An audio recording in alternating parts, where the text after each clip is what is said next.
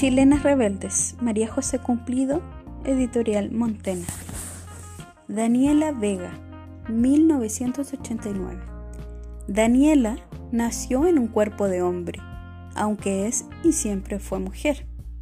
Así de simple, así de complicado. Como tantas personas, ella es transgénero.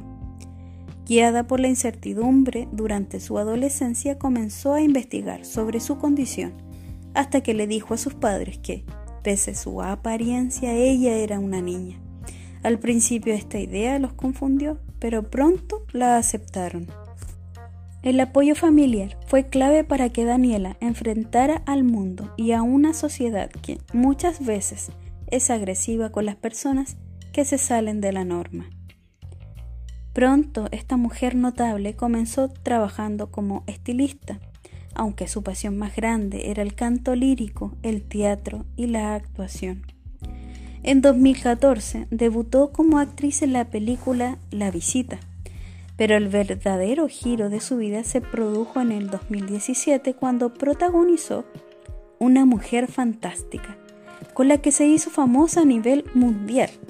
Aquí interpretó a una mujer trans como ella misma, discriminada por su entorno, y el largometraje ganó el Oscar a la película Mejor Película Extranjera.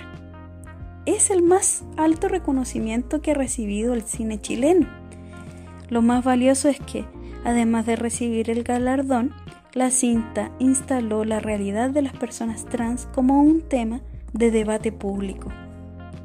Rebeldía, resistencia y amor son tres palabras que Daniela pronunció al recibir otro de los muchos premios cinematográficos que ha conseguido junto al equipo de la película. Tres palabras que definen a una mujer que tuvo claro que, pese a las amenazas, había algo que no podían quitarle, la maravilla de su identidad.